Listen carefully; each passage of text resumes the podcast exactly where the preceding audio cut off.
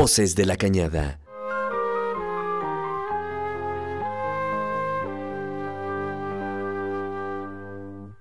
El diálogo de la División de Ciencias Sociales y Humanidades del Campus Guanajuato. Voces. Por donde fluyen las investigaciones de la comunidad universitaria. De la Cañada. Para nuestro gran auditorio de Radio Universidad de Guanajuato. Bienvenidos a Voces de la Cañada. Voces de la Cañada. Comenzamos. Les damos la bienvenida a Voces de la Cañada, programa de divulgación de ciencias sociales y humanidades de Radio Universidad de Guanajuato. Les saluda con mucho gusto Miguel Hernández. Vamos a comenzar eh, los programas de este año, de este 2022, en medio de un nuevo rebrote de coronavirus en una variable nueva, pues cuídese mucho, están muy a la alza los, los contagios. Y pues nosotros vamos a seguir aquí con nuestra labor de platicar sobre las investigaciones, los temas eh, culturales y científicos que se producen en la División de Ciencias Sociales y Humanidades.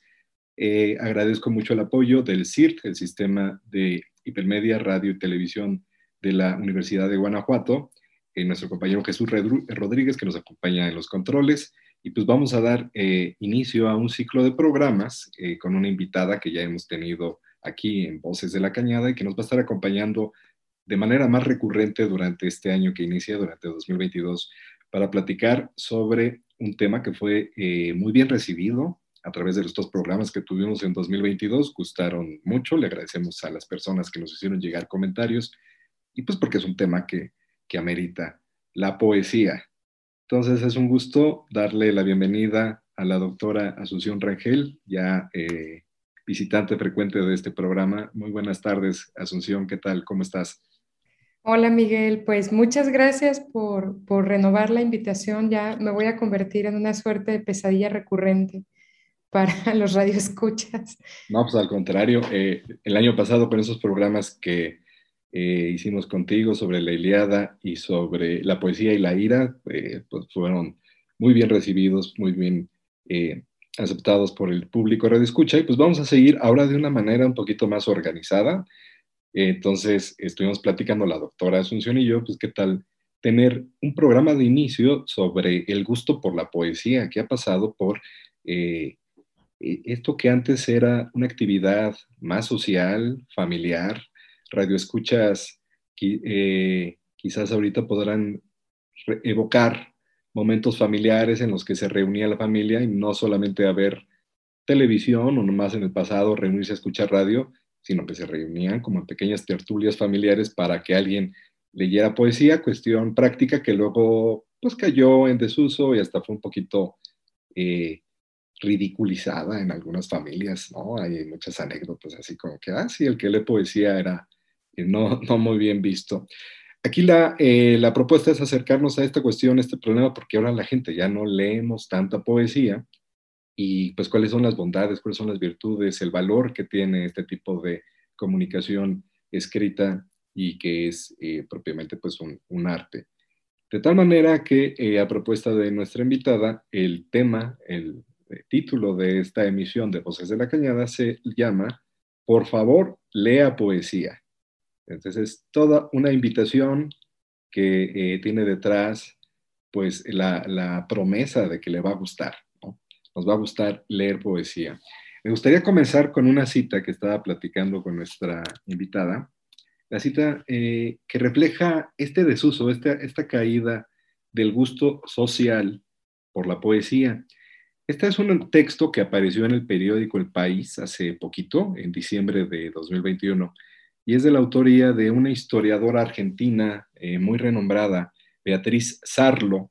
Ella es especialista en la historia reciente de Argentina, en la época de las dictaduras militares eh, de los años 70, y en particular ella estudia los procesos de construcción de la memoria y la defensa de la memoria de los grupos que fueron víctimas de la represión militar. En este artículo que usted puede encontrar en el periódico En el País en línea, en la sección Babelia, precisamente del día 24 de diciembre, ella se pregunta, pues, ¿qué pasó con el gusto por la poesía? Porque evoca momentos en los años 70 en los que eh, los militantes de izquierda no solamente leían a Marx eh, a Mariátegui o a teóricos del marxismo o activistas políticos, sino también leían a poesía, leían poesía, entre ellos a Pablo Neruda. Entonces, presenta esta pregunta. Ese pasado no necesariamente era superior a nuestro presente, pero con toda seguridad habría más caminos alternativos que podían ser tomados y abandonados con libertad. Si mi abuela, que era costurera, recitaba a Amado Nervo y algún poema de Darío, ¿por qué ese placer se convierte hoy en pedantería elitista? Ahí está, una, cita, eh, una reflexión, un testimonio pues, provocador y pues, muy realista. Eh, era algo popular, era algo popular la, poesía y la poesía de autor, la poesía bien hecha, y actualmente pues ya parece restringida a algunos ámbitos muy particulares, ¿verdad? ¿Qué te parece esta eh, provocación, esta pregunta que hace Beatriz Arlos, eh, Asunción? Ay, Miguel, yo a Beatriz Arlos la quiero, la quiero, me gusta mucho cómo piensa y las cosas que piensa sobre las que se detiene a pensar. Entonces, encuentro muy afortunada la pregunta que hace, ¿no? ¿En qué momento se volvió algo elitista leer a Rubén Darío o Amado Nervo? Y fíjate que recordaba a otro de los que ya he aludido muchas veces aquí en el programa contigo, que es Carlos Monsiváis, ¿no? Monsiváis recuerda que es además un lectorzazo de poesía. Voy a volver a recomendarles las, las clases de poesía que da en la cátedra Alfonso Reyes del TEC de Monterrey. Son dos conferencias o tres que están en YouTube, las pueden buscar y es impresionante porque el tipo se sabe de memoria Canta un dios mineral de Jorge Cuesta, por ejemplo, ¿no? Es un lectorzazo de poesía impresionante.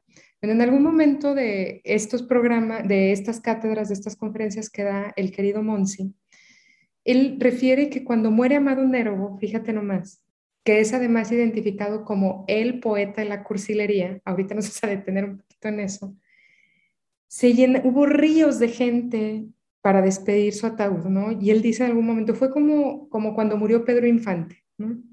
De, ese, de esa popularidad tan impresionante era la de, la de Amado Nervo, que en efecto era cursilón, sobre todo la, la poesía que, que, circulaba más, en efecto, ¿no? De, de, boca en boca, de lectura en lectura, pero hay un Amado Nervo muy interesante, ¿no? Este un poco perversón, este una hay un, hay un amado nervo no tan conocido que me parece que también es, sería dignísimo de, de, ser conocido, ¿no? no solo el romanticoide cursi, ¿no? Bueno, ahora me tendré que detener en dos cosas que, que señalaste al principio, ¿no?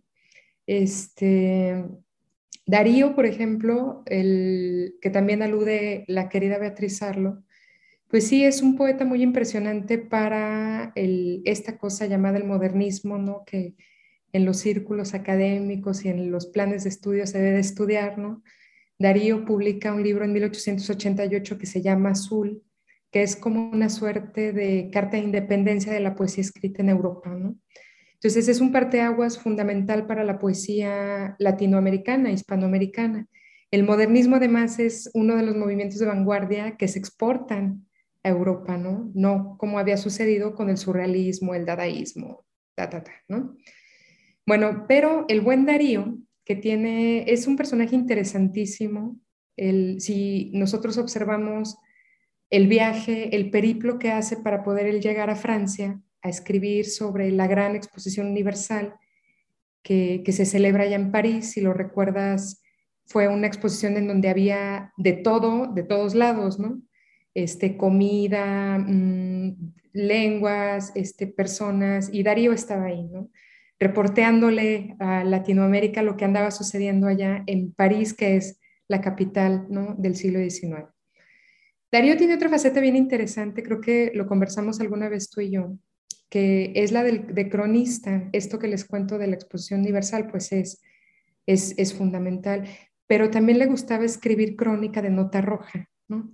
Tiene por ahí algunas crónicas, él pues leía los periódicos en París y luego hacía sus versiones al español y las mandaba a los diarios de acá. Y hay por ahí una antología que se llama Manos Arriba, además así con signos de admiración, en donde vienen algunas crónicas de Darío que están dedicadas a la nota roja. Entonces, fíjate cómo estamos ya saliendo de la órbita de lo que aparentemente es el, el sentimentalismo o lo cursi. Bueno, aquí que esto dice, ah, es que esos que leen poesía son muy románticos, ¿no? Pues no sé si los románticos estarían de acuerdo con eso, ¿no? Porque en efecto hay un sentimentalismo, pero no en el sentido de la melcocha, de la, de la miel que se derrama, ¿no? Sino un sentimentalismo, una sentimentalidad como una forma de la inteligencia. Entonces, si dicen que los que andan leyendo poesía son sentimentales, pues sí, porque hay otra manera ¿no? de, estar en este mundo que no es nada más la del raciocinio o, el de las matemáticas o el de la biología, qué sé yo. ¿no? La sentimentalidad también es una forma de inteligencia, ¿no? de conocimiento. Ese es el primer, este, como paréntesis que se me ocurre a propósito de lo que dice Beatriz Arlo. ¿no? Me llama mucho la atención que además diga que su abuela, ¿no? que era costurera. ¿no? Es muy interesante el guiño que hace en mencionar a la abuela y además el oficio de la abuela. ¿no?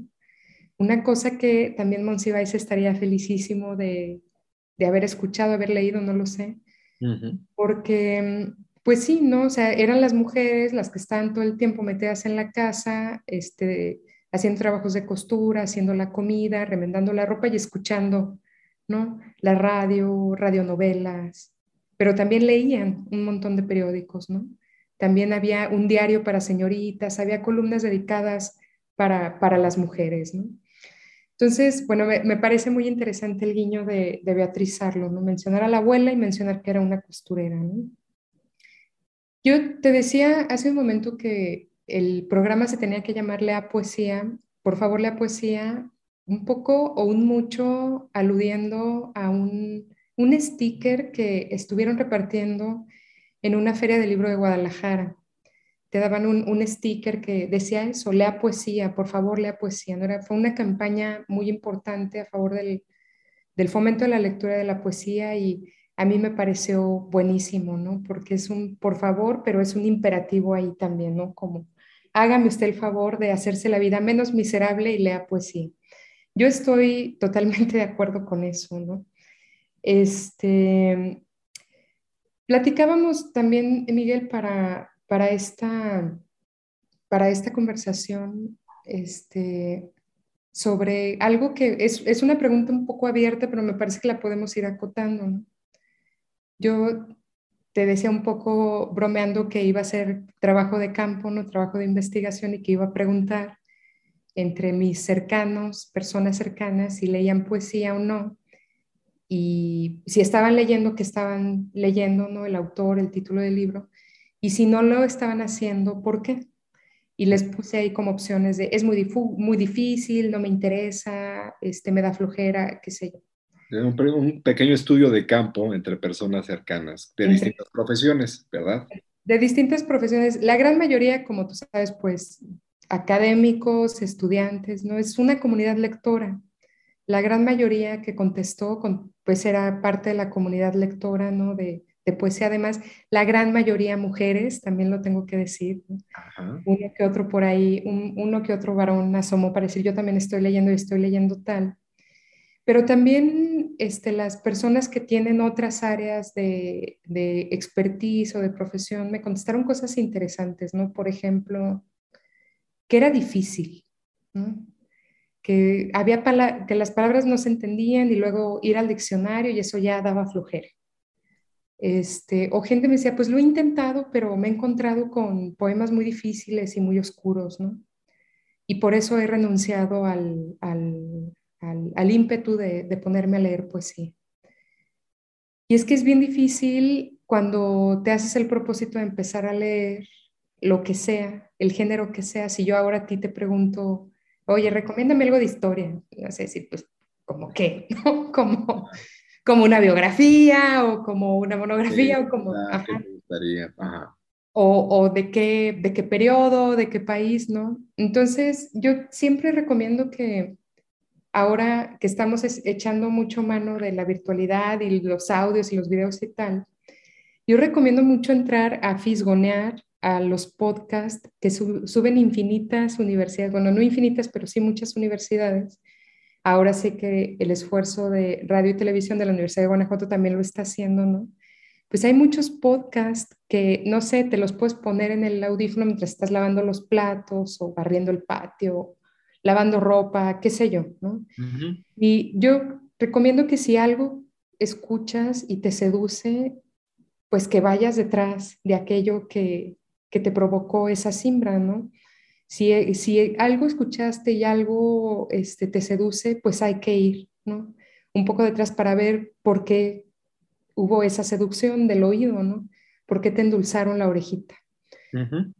Y regularmente pienso, Miguel, que no solo en cuanto a la lectura de la poesía, sino del cine, de la música, de, cualquier este, cosa, producto cultural, que esto, esto es como las, las notas, como la primera secuencia de la película, ¿no? Las primeras, los primeros acordes de la guitarra, ¿no? Las primeras notas de, si yo ahora te digo pam, pam, pam, pam, pues ya sabes de qué estoy hablando y es además algo muy fuerte que llama poderosamente tu atención.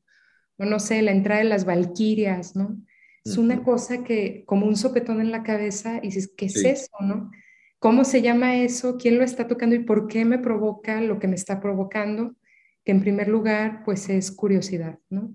Entonces, los podcasts creo que son una muy buena entrada, un, muy buen primer acercamiento. Y si escuchas algo como los primeros momentos de las Valquirias, pues no dudes y ve a buscarlo, ¿no? Ve, ve, a verlo. O para poner un ejemplo un poco más cercano quizá para los, las personas que estén escuchando esto, quizá recuerden la primera secuencia de Rescatando al Soldado Ryan, ¿no? que es el, desembarco en Normandía. Sí. Pero primero está esta parte del veterano de guerra que camina en el cementerio, pero cuando se hace el close-up a los ojos ¿no? de él y luego se abre la toma, estás viendo a un montón de soldados que van a desembarcar y son 10 minutos que no te dejan, no te dan tregua, es, es muy violenta, es brutal la escena, pero hay un gancho ahí tremendo para la atención del espectador, ¿no?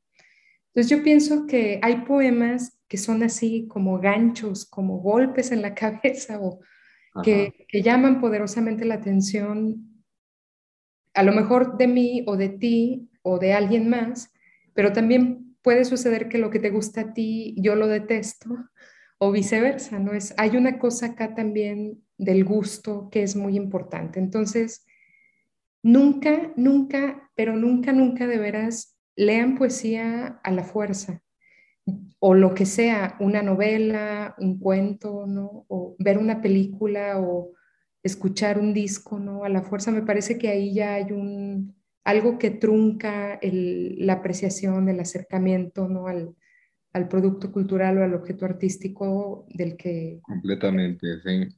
Y crea el efecto contrario, ¿verdad? Tú que te dedicas a la divulgación de la lectura, al fomento de la lectura, Quizás ubiques, hay una autora francesa, Michelle Petit, eh, que tiene una serie de textos que le editó el Fondo de Cultura Económica sobre el fomento a la lectura.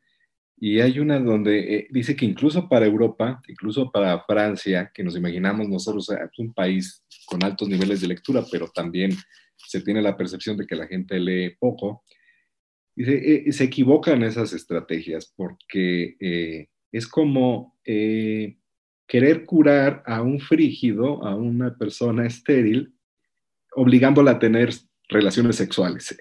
Así lo dice. Pues lo único que vamos a crear es alguien completamente disfuncional. Así no es atractivo, es lo que quiere decir ella. Así no es atractivo el gusto por la lectura. El gusto por la lectura es algo que se comparte, ¿no? La gente, eh, de repente nos encontramos a alguien que goza, que la pasa muy bien leyendo, y dices, ah, caray, yo también quiero saber de qué se trata esa, ese gozo, ¿no? Y así es como yo creo que todos eh, los que tenemos algún gusto por la lectura, así es como lo, lo, encontramos. Yo, yo sí ubico momentos, incluso de mi infancia, donde veía algún amigo o algún primo mayor leyendo algo y estaba clavadísimo y luego me platicaba de qué se trataba y pues yo le entraba, no me daba miedo el tamaño de la letra o que no hubiera monitos. entraba a la que la poesía debe ser lo mismo, ¿no? Toparnos con alguien que digamos que esté viviendo eh, y disfrutando esa experiencia. Y como tú dices, la lectura en voz alta de la poesía puede ser algo sumamente seductor, ¿verdad? Sí, y fíjate que a veces eso que, que nos llama la atención, es, te lo decía un poco en broma, pero mucho en serio. O sea, a mí hay poetas que no soporto, ¿no? que no me gustan. Y hay gente que se desvive y, y, luego me gusta más la lectura que hacen de ellos, ¿no? Porque escuchar a algunas personas hablar de algunos poetas que a mí no me gustan es decir, caray, yo estoy leyendo algo mal, ¿no? ¿Por qué me habla con tanto, con tanto embelezamiento de eso que yo cuando leo a ese poeta o a esa poeta no encuentro, ¿no? Pero bueno, también a mí particularmente me gusta la poesía mm, como más cercana a la prosa. A ver si lo puedo explicar. Mira, hay como muchas teorías literarias que, no muchas, algunas particularmente, que dicen que para nosotros es más asequible la, narrativa, los cuentos, las novelas, las películas, ¿no? porque están fundadas en el principio del relato. Y el relato, la, narración, para, para, todos nosotros, para todas nosotras, es algo con lo que convivimos todo el tiempo. Yo ahora mismo estoy construyendo un relato de algo, ¿no? Pero si, por ejemplo, al rato tú sales a, a no sé, a la tienda y te encuentras con sana distancia, por supuesto, a una amiga que hace mucho no ves y le preguntas, oye, ¿cómo estás? La chica te va a contestar con un relato, con una narración. Entonces, eso es algo que está en nuestra cotidianidad. Nosotros somos relato, nosotros somos narración. Y parece ser que con la poesía no, pero yo creo que ahí hay una trampa porque el lenguaje metafórico es algo que empleamos todo el tiempo, ¿no? Por ejemplo, cuando decimos, este, no sé, mm, este frío es como 100 cuchillos que pican en la piel, ¿no? Estás, estás empleando ahí o echando mano de, estos recursos del lenguaje eh, lírico o de la poesía, ¿no? Me parece que la poesía se hizo de una mala fama, de difícil, de complicada. En tiene también una, tesis al respecto y varios poetas y, y pensadoras y pensadores al respecto, ¿no? sobre cómo eh, se empezó a escribir en algún momento poesía para los poetas, poesía que solo los poetas o los eruditos entendían. Y hay personas que encuentran mucho placer en desentrañar ese tipo de poesía muy cerebrosa, farragosa, como de pirotecnia mental. A mí me gustan más bien los poetas que con frases este, simples, que no son simples, te simbran, te atraviesan como, las palabras te atraviesan como si fuera una espada en la cabeza. Estaba conversando con alguien hace un momento sobre, a lo mejor vieron esta película que se llama Patterson, de Jim Jarmusch, que versa sobre William Carlos Williams, un poeta interesantísimo que escribió un libro que se llama así Patterson. Y el poeta, este, que es este que ahora han querido convertir en el villano de Star Wars, que a mí me parece que no le va de villano, le va más bien de poeta. No, Adam algo, no recuerdo ahorita el apellido del actor. Él hace las veces del, del, poeta, ¿no? De, que está escribiendo allá sus versitos en un cuadernito y que tiene, ese cuadernito tiene un final funesto porque un maldito perro diabólico le hace ahí una maldad, ¿no? Y los versos de Patterson son algo como los cabellos de mi esposa esta mañana. Y ahí, ahí, ahí inicia el poema. A mí me, me, gusta ese tipo de poesía, quizá porque la siento también un poco más cercana a la, a la claridad y a la complejidad y la transparencia de lo cotidiano. ¿no? Pero no sé, hay otras personas que no soportan esa poesía porque les parece muy simple, muy llana. ¿no? Hay otras personas que, que, prefieren la poesía como, no sé, yo debo de, reconocer que mi sensibilidad está alejada de esto que llaman la poesía experimental y tal. Hay algunos poetas jóvenes, bueno, jóvenes o vivos, diré, que han estado produciendo, que a mí me parece interesantísimo lo que han estado haciendo. Uno de ellos es el tremendísimo Julián Herbert, que tiene un, un libro que se llama Álbum Iscariote, si tú buscas a Julián leyendo sus poemas, Julián los está escrachando como si fuera un rap. Pero te das cuenta que de repente cita a Ramón López Velarde, ¿no? es, un, es un portento el texto que escribe, ¿no? El otro, creo que ya había platicado contigo de esto es José Eugenio Sánchez, que anda por ahí también con un conjunto norteño o con músicos que le acompañan en el performance de la lectura de sus poemas. También anda por ahí esta cosa que se llama Un país cayéndose a pedazos, que les recomiendo un montón. Yo no soy muy adepta a ese tipo de poesía. Me gusta lo que hace, me gusta mucho lo que hace Julián como poeta y como narrador.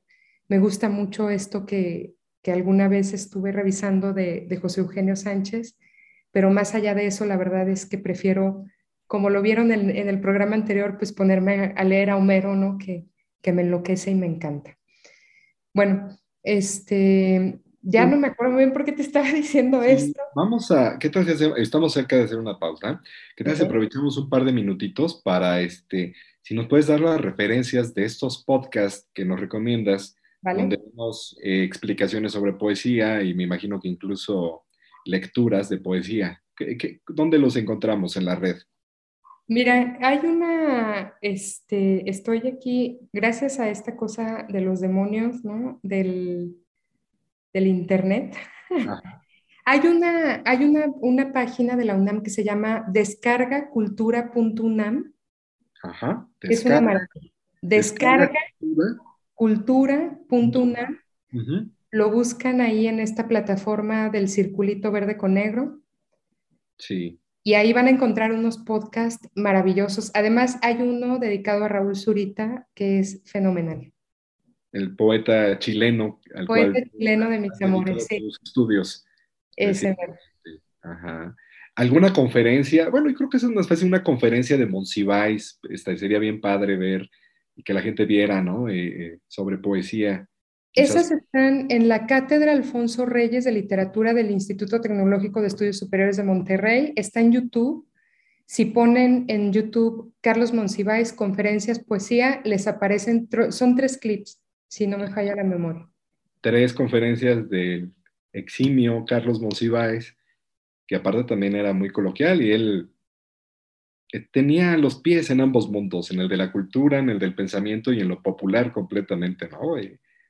Te, va a sorprender porque cuando habla de los contemporáneos, es maravilloso, agudísimo muy bien, pues ahorita vamos a regresar y podemos evocar a algunos poetas mexicanos como referentes del pasado y luego los contratamos, contrastamos con lo que hay actualmente. Estamos en Voces de la Cañada con una propuesta que esperamos que le sea atractiva a nuestro radio escuchas. Por favor, lea poesía con nuestra invitada, la doctora Asunción Raquel. En un momento regresamos. Voces de la Cañada. Voces de la Cañada. Ya estamos de vuelta. Voces de, la, cañada.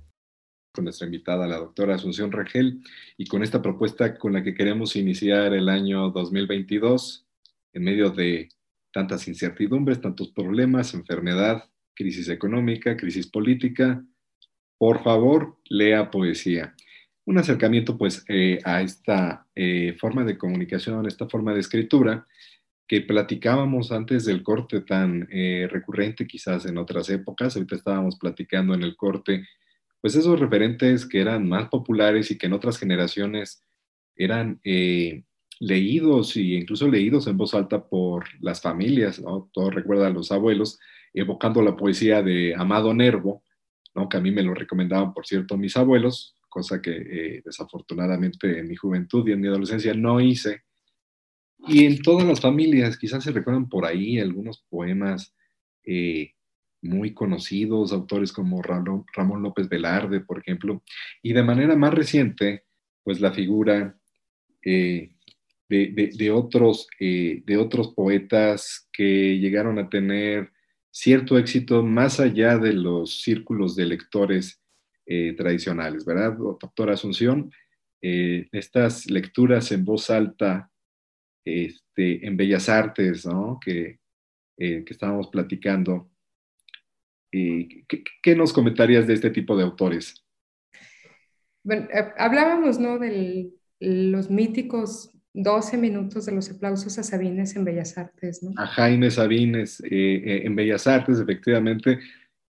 Quizás es de los últimos poetas que ahí sí, muchos, ahí sí me incluyo yo, en la juventud sí leíamos y pues sí, sí, nos calaba una prosa, eh, digo, pero una poesía fácil de entender, conectaba, conectaba con experiencias, sensaciones. Quizás el último gran poeta popular mexicano, Jaime Sabines, no sé si me equivoco, y, eh, y aparte su propia voz, la, lectura que él hacía y que uno se puede encontrar también en YouTube y en redes sociales, eh, la lectura que hacía Sabines de su propia obra, yo creo que es muy recomendable y, va a resultar muy atractiva para cualquier eh, radio escucha, ¿verdad? Sí, él, él, es este, además muy, muy popular por los amorosos, ¿no? Por, por este que además es un libro que creo que todos y todas leemos en la adolescencia, ¿no? Este, no sé si estas últimas generaciones lo han hecho, no porque en efecto las sensibilidades se han, transformado un montón. Cuando tú y yo éramos adolescentes, Miguel, no existían este, los poetweets y estas cosas, ¿no? Entonces, pues claro que, que, Los Amorosos de Sabines era algo, era un poema, un libro de poemas de cajón, ¿no? Pero también La muerte del general, ¿no? Que es un gran, gran, gran poema de Sabines. Este, él, por ejemplo, cuando iba a CEU, al auditorio Che Guevara lo llenaba, ¿no? Él y Rulfo lo llenaban porque todos los estudiantes de la Facultad de Filosofía y Letras pues iban a, escucharlos, ¿no? a, hablar o a leer fragmentos de su obra, no así otros poetas ¿no? y otros escritores. No sé si sea el, último de los poetas de como de, gran calado, ¿no? De, que tuviera tantos, tantos seguidores, ¿no? Este, no, la verdad es que ahora no lo sé, este, yo supongo que debe de haber por ahí algunos poetas que yo no conozco, ¿no? Y que ojalá me alcancen los ojos y la vean para poder leer, ¿no? Para poder escuchar, que tengan este tipo de empuje, ¿no? Y un, empuje afín o parecido al que, al que tenía un poeta como, como Jaime Sabines, ¿no? Este otro que refiere Ramón López Velarde, pues es otro poeta de provincia, de, allá de Zacatecas, que también murió muy joven por salirse a caminar sin suéter, ¿no? Le dio una, una neumonía brutal y, y no, no se recuperó y murió jovencísimo. Tiene un libro de poemas impresionante que se llama Zozobra, que tiene, hay uno en particular que se llama El retorno maléfico, que todos aquellos que hayan salido de su pueblo, ¿no? de su lugar natal, les recomiendo que lo lean porque el primer verso es, mejor será no volver al pueblo. Entonces, para cuando tengan que regresar al pueblo, quizá puedan ir pensando un poco en este verso de, del retorno maléfico de Ramón López Velarde. Velarde además era un tipo que sí que sabía adjetivar, como esto, ¿no? El retorno no es cualquier retorno, es un retorno maléfico, ¿no? Cuentan que él se echaba los, los adjetivos, los escribía en papelitos, los doblaba, ¿no? Y se los echaba a la bolsa del pantalón o del saco y salía a caminar y los iba sacando para ver cuál era el adjetivo que, que le iba a quedar ¿no? al, al, verso que andaba construyendo. ¿no? Este, tiene La suave patria, ¿no? que es este poema que a lo mejor en algunas este, asignaturas de la escuela primaria o de la secundaria alguna o alguno de los escuchas este, podrán recordar. Y vean cómo es una patria que no es al grito de guerra, es una suave patria, ¿no? Y es una suave patria porque para Ramón López Velarde la patria está, dice esto, chécate nomás, en el santo olor de la panadería. Ah, qué padre. Esa es la patria chica, ¿no? Es donde dice Ramón López. Y claro, o sea, tú pasas por la panadería cuando están sacando pan y dices, deme dos bolillos y tres conchas, por favor, ¿no? Te acuerdas de la familia, de la infancia, del ámbito familiar, lo más cálido, lo más cercano a la sensibilidad.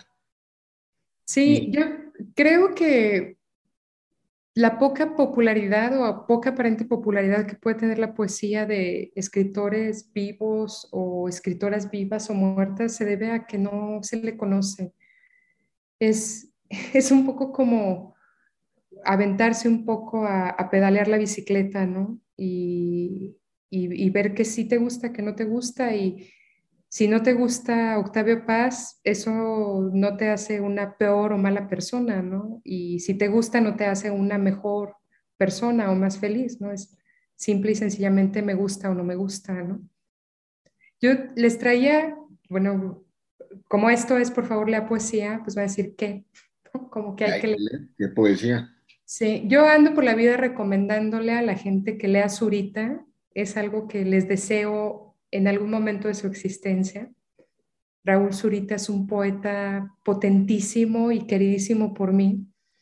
Hay en una página que se llama memoriachilena.cl, un buscador y ahí ponen Raúl Zurita y tienen un open access a algunos de sus libros completos, está por ahí Anteparaíso, por ejemplo, pero hay también una galería de fotos y de documentos bien interesantes, ¿no? De, y no solo de, de Zurita, de, de todos los poetas chilenos que, ¿qué te digo, no? Una amiga mía, Magda, dice que en Chile levantas una piedra y salen 20 poetas, ¿no? Y sí, ¿qué poetas tiene Chile, no? Impresionante. Hablando de, los más, de los referentes más importantes en décadas recientes para los públicos universitarios y quizás más allá, ¿no? Eh, la figura de Pablo Neruda, quizás un autor que, que, sí la gente identifica más, que alguna vez tuvimos este gusto por eh, alguno de sus poemas. Eh, te comentaba, hay una película por ahí en Netflix que está buena, está buena y está interesante porque tiene la entonación de leer poesía es igual a la de Zurita. A mí me llamaba la atención porque es un, como un sonsonetito muy peculiar que no se practica en México. Pero lo interesante de la película es que Neruda es como José Alfredo Jiménez, así de popular. Allá los policías malos, está ambientada en los años 40, 50, lo está persiguiendo el Estado chileno. Los policías, los obreros, las costureras, eh, los ricos, todos conocen la obra de Neruda en ese momento. Es, te digo, es como una estrella mediática, como ya ha sido Juan Gabriel, por decir algo, hoy en día. Y eh, eso me hizo pensar cómo quizás la figura del poeta se trasladó a íconos musicales de la música popular en México y ahí andamos todos, eh, nos sabemos de memoria las letras de José Alfredo, Juan Gabriel y demás eh, autores, quizás como que esa función poética se trasladó a la música popular, pero la poesía sigue siendo algo distinto a lo que vale la pena acercarse. Bueno, esto es un dato que a ver si te fulmina, ¿eh? porque yo siempre que lo digo como todo mundo se va para atrás. Pues Alfredo Jiménez escribe en versos de arte mayor, en alejandrino. Explícanos eso, explícanos cómo son. Mira, en estas cosas de las minucias de la academia, qué sé yo, pues existen los versos de arte menor, que son versos de cinco sílabas, de siete sílabas, no versos que son de arte menor porque además por chiquitos te los aprendes con mayor facilidad y regularmente tocan temas mundanos, ¿no? telúricos, así como de la humanidad, de la existencia así ramplona y mortal, ¿no? Y los versos de arte mayor son los ver es el pie métrico que empleaba Shakespeare, Dante, Petrarca, que es con lo que se escriben los sonetos, ¿no? Si un día alguien llega y les dice, ay, ¿sabes que yo escribo poesía? Contéstenle eso. A ver, escríbeme un soneto en alejandrinos, como los que escribía Dante o Shakespeare, ¿no? Esos versos los hace José Alfredo. ¿Tienen esa métrica? Los versos de arte mayor, si tú los cuentas, son de 11 o de 14 sílabas. La próxima vez que escuchen una canción de José Alfredo Jiménez, no todos, por supuesto, pero la gran mayoría tienen un pie métrico de 14 o de 11. Era grande José Alfredo, a mí me encanta, ¿no? Es... ¿Eso como lo decía José Alfredo? ¿Habrá sido pura intuición o sería parte de esta cultura de la que estamos pues, refiriéndonos? Mira, yo supe de alguien que alguna vez hizo una tesis doctoral sobre la poesía de José Alfredo Jiménez, en donde defendía férreamente el, el, el, ars poética de José Alfredo Jiménez. Mira, pues ahí está el traslado. Y el traslado de la poesía a la música popular. Y yo creo que muchos sí nos hemos aprendido letras de nuestros cantantes favoritos y que nos eh, producen este efecto poético y a lo mejor reflejan las sensaciones, sentimientos y, apasionamientos efímeros que tuvimos en alguna época de la vida. En los años 70 y yo creo que hasta los 90, pues el, lo típico que eh, oía el estudiante universitario en casi todas partes del país y quizás hasta la fecha era, por ejemplo, la trova cubana. Y ahí estábamos felices oyendo las letras, pues que a mí se me hacen buenísimas y me calaban mucho de, de Silvio Rodríguez, de Pablo Milanés, posteriormente la trova, por ejemplo, de autores españoles como eh, Luis Eduardo Aute, Y ya estoy diciendo ya despropósitos y caigo, pero eh, también autores mexicanos eh, que tienen un desorden, pero transmiten cosas, ¿no? Pensaría en alguien de trova como Fernando Delgadillo. Y así nos podríamos seguir. En, no me gusta la trova mucho, que digamos, pero hay una canción cuyo autor, cuyo nombre, el autor no mencionaré, pero me parece un verso de una potencia brutal. Ojalá pase algo que te borre de pronto. Ahí está, Silvio. Pero, pues, si investigas un poco el contexto en el que escribe esa letra, o sea, tú y yo sabemos aquí quién quiere que se borre de pronto, ¿no? Y, además, ojalá pase algo que te borre de pronto, ¿no? Una luz cegadora, un disparo de nieve, ojalá por lo menos que te lleve la muerte, ¿no? Que me lleve la muerte. Que, te lleve, la muerte. Que, me, lleve, la muerte que me lleve la muerte. O sea, prefiero, claro, tenerte en la mente, prefiero morirme. Claro, imagínate qué, odio tan profundo le, le profesa, ¿no? O, está hablando de eso, cuando tienen esa la persona. Eh, se está refiriendo a su esposa que acababa de abandonarlo. Y eh, esa sensación, el desamor en el máximo, donde algo tiene que pasar. Alguna vez conversé con, con, un trovero y me decía que esa está dedicada a Fidel. Ah, ¿en serio? No, yo sabía que su ex esposa y de ahí el sentimiento. Y era muy joven, por cierto, canción muy vieja, es del 68, pero esas figuras, ¿no? Ojalá que llegue algo que te borre de, de pronto, ¿verdad? Eh, ojalá... Eh, es que si te tienes a pensar algo que te borre, ¿no? O sea, sí, que te borre de la memoria de uno. No quiero que te mueras, no quiero que, no, que te borren, ¿no? Y yo necesito olvidarte, necesito borrarte de mi memoria.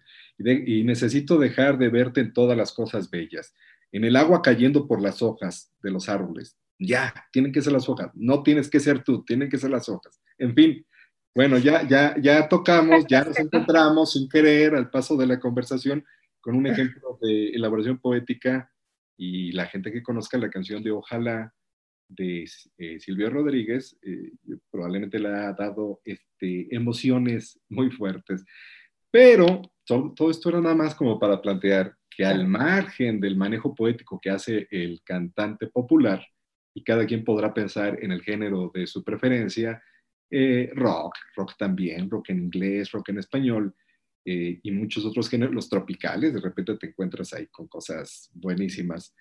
Eh, pero la poesía es otra cosa, insistimos en eso. Entonces, ¿qué te parece si nos compartes la lectura de algo que tienes por ahí para ver, este, bueno, cómo el manejo del idioma, el manejo de la palabra, la formación de sentidos, con las palabras, esto que tú decías, cómo colocar palabras, adjetivar una frase para eh, descubrir algo nuevo en lo que se está describiendo. Y por ahí tienes el ejemplo de unos autores, ¿verdad? ¿Qué tal si nos presentas algo? Sí. Bueno, para que no se quede nada más como el imperativo de lea poesía, yo quiero recomendar ampliamente a un poeta peruano-japonés que se llama José Watanabe. Él, este, voy a leerles un poema de La Piedra Alada, que es un poemario de 2005, y este poema se llama La Boca. Es que la poesía no es solo para hablar de sentimientos turbulentos, amorosos y demás, ¿no? Es un pedazo de poema este, ¿no? Dice Watanabe, La Boca. En la encañada había piedras como huesos de un animal prehistórico que se desbarató antes de alcanzar nuestro valle. Un gran cráneo quedó detenido en la pendiente con la boca abierta y el resto del cuerpo se dispersó hacia el río.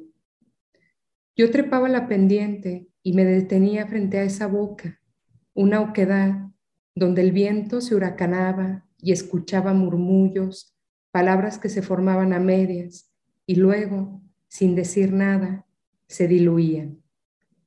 Nunca hubo una frase clara. La boca, como un oráculo piadoso, trataba sus propias frases ante el niño. Lo sé ahora y le agradezco la vida ciega.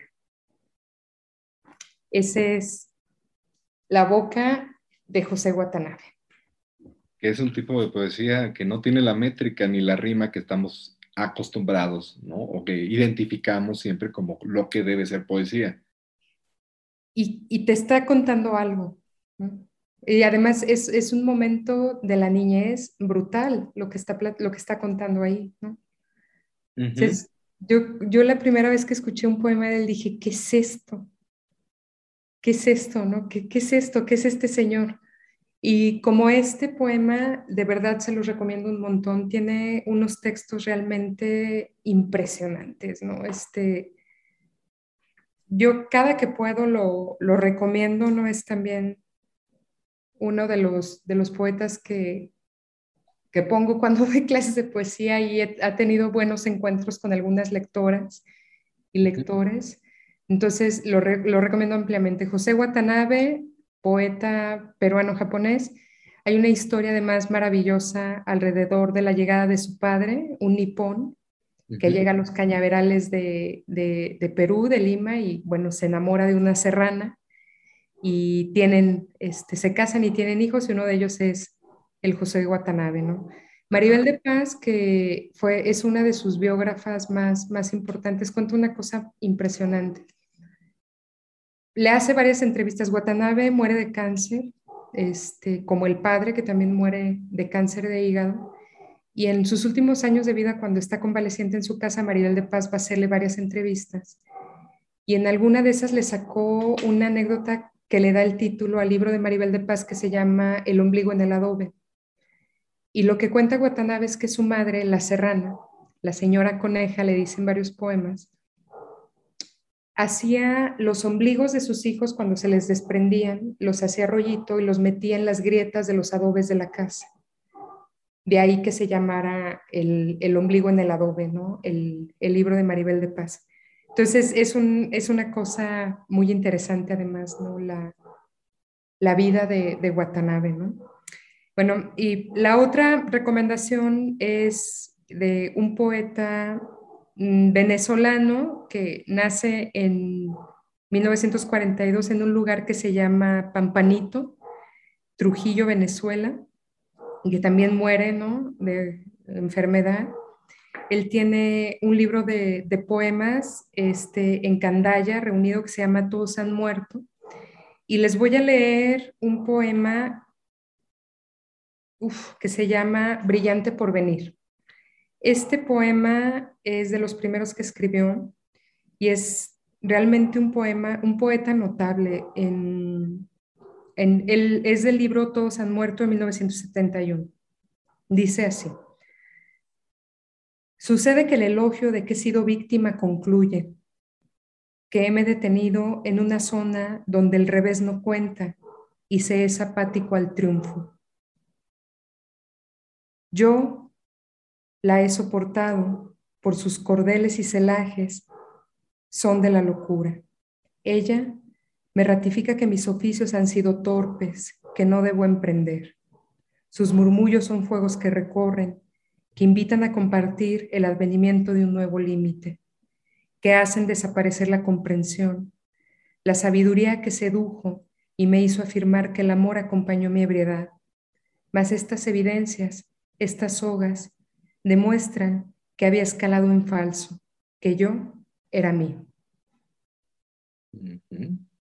aquí es lo que tú nos decías, no es necesariamente un poema sobre amor, desamor, sino sobre el momento de la vida, exacto, en la que eh, incluso este, esta situación eh, como que evoca insensibilidad o apatía, ¿verdad? Entonces es el fracaso. A ver, platícanos, cómo, qué, ¿cuál es el sentido entonces de este fragmento y del poema al que pertenece? A mí me parece que lo titule Brillante por venir, ¿no? Que mi brillante por venir sea, eh, ahí hay una ironía brutal, ¿no? Decir que el revés no cuenta, ¿no? Y, y que, que, es apático al triunfo no es, no sé, de, de una, un, no sé, un, como los barcos que quedan en zozobra, ¿no? Como panza arriba, en, en, derrota, ¿no? Juan Gelman, que es otro poeta que, que quiero un montón, este, habla de eso, ¿no? De la derrota, de estar en derrota como los barcos panza arriba. En esto, en donde no, esto, e, este brillante porvenir que, que suponía, ¿no? El, la conquista, la consecución de no sé cuántas cosas es en realidad un gran fracaso, ¿no? Pero me parece que al final el verso que yo era mío es, es reivindicativo de, de, sentir el fracaso como algo peyorativo y tal, ¿no? O sea, yo me pertenezco y, y, eso es más que suficiente, ¿no? Ese es el porvenir brillante, ¿no? Que, que, que avisora un poco. Es, además, un poeta, imagínate, el título del, del libro es Todos han muerto. Es un poeta de un pesimismo brutal. Yo platicaba hace un momento con alguien de este César Vallejo, que es otro peruano brutal, perdón, en donde dice que él nació un día que Dios estaba enfermo, ¿no? Ese es uno de los versos del Vallejo, ¿no? Yo, nací un día que Dios estaba enfermo, de un pesimismo, como diría un clásico, o no un clásico, como diría Rodolfo Cortés, ¿no? De filosofía, el pesimismo empenca, ¿no? De una manera brutal. Sí, en Vallejo, por supuesto, todo el tiempo, pero pues Barrueta no vende piñas. Es un poeta muy pesimista, que me parece que no es conocido, que no tiene como un, un, escaparate como a lo mejor sí lo tuvo y lo tiene todavía un poeta como César Vallejo, que por supuesto lo merece, ¿no? A mí me gusta mucho la poesía de Vallejo, mucho, ¿no? Es un, es un poeta que siempre que vuelvo a leer me dice muchas cosas, ¿no? O no sé, este, les ponía el ejemplo de este es, Barrueta es además un poeta de Venezuela. ¿Tú conoces algún poeta o una, poeta, o, una poeta de Venezuela? Mm, no, no, no, no. O de, Perú, o de Guatemala, o de Nicaragua, ¿no? Ahí hay un trabajo también de como de, información, ¿no? De, de, conocer lo que se está escribiendo en Latinoamérica. Y estos, mira que ya murieron hace un montón de, de tiempo, ¿no? Entonces, pues hay ahí una tarea de la comunidad lectora por hacer. Yo recomiendo ampliamente estas dos ventanotas de entrada que son José Watanabe y José Barroeta. Maravillosos. Y se pueden encontrar eh, poemas de ellos en la red también, ¿verdad? Realmente, ahora que lo encuentras en la red, ¿no? Sí, sí, van a encontrar muchas páginas en donde va a haber ahí, de Barroeta no tanto como de Watanabe, pero sí que pueden encontrar este, algunos de sus poemas por ahí, ¿no? Perfecto, entonces pues ya tenemos un cúmulo aquí de recomendaciones interesantes, los eh, recapitulando, ¿no? lo que hemos platicado en este programa, los poemas eh, de Jaime Sabines, hay que verlos, ya no me acuerdo si estas lecturas que hizo en Bellas Artes estarán en YouTube, pero si es el caso, pues hay que, hay que entrar, y si no, seguro que hay mucho, mucha lectura del propio Sabines de, sus poemas, ¿no?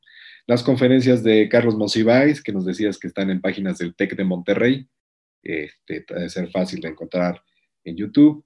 Esta página descargacultura.unam, eh, ¿qué es lo que encontrábamos ahí? Ahí hay podcast en donde hay, son cápsulas de, con información de autores y autoras y algunos y lectura, ¿no? lectura de algunos cuentos, de algunos fragmentos significativos de la obra de algunos autores. Este uno de Zurita que yo recomiendo mucho, pero andan otros por ahí que les van a gustar y son breves, si no me falla la memoria, no duran más de 18 minutos, 15 minutos, ¿no? Entonces, mientras lavas los platos, te puedes echar uno o dos, ¿no? Muy bien, ah, mira, se nos queda de tarea, yo, yo me voy a echar uno de esos. Que ahorita hay una proliferación de podcasts muy interesantes, me estaba encontrando ahora en el periodo vacacional uno sobre, este, eh, hay toda una serie de podcasts que hace gente joven de recomendaciones de literatura. Nada académico, te lo está platicando, te lo está recomendando en términos muy coloquiales, no, seguro que debe de haber ahí este, una pequeña... Yo recomendaría primero revisar lo que se puedan encontrar en descargacultura.unam y luego ir a los youtubers, ¿no? Porque yo he escuchado algunos que luego digo, Dios mío. Nos vamos a descargacultura.unam, excelente recomendación. Y eh, pues estos autores que escuchamos, qué bueno que escuchamos esta tarde, Watanabe, eh, y todas las recomendaciones de otros autores, por ahí, Juan Gelman, César Vallejo, Neruda, que es más conocido, y este, Ramón López Velarde, hay que regresar ahí, como tú dices, a la suave patria.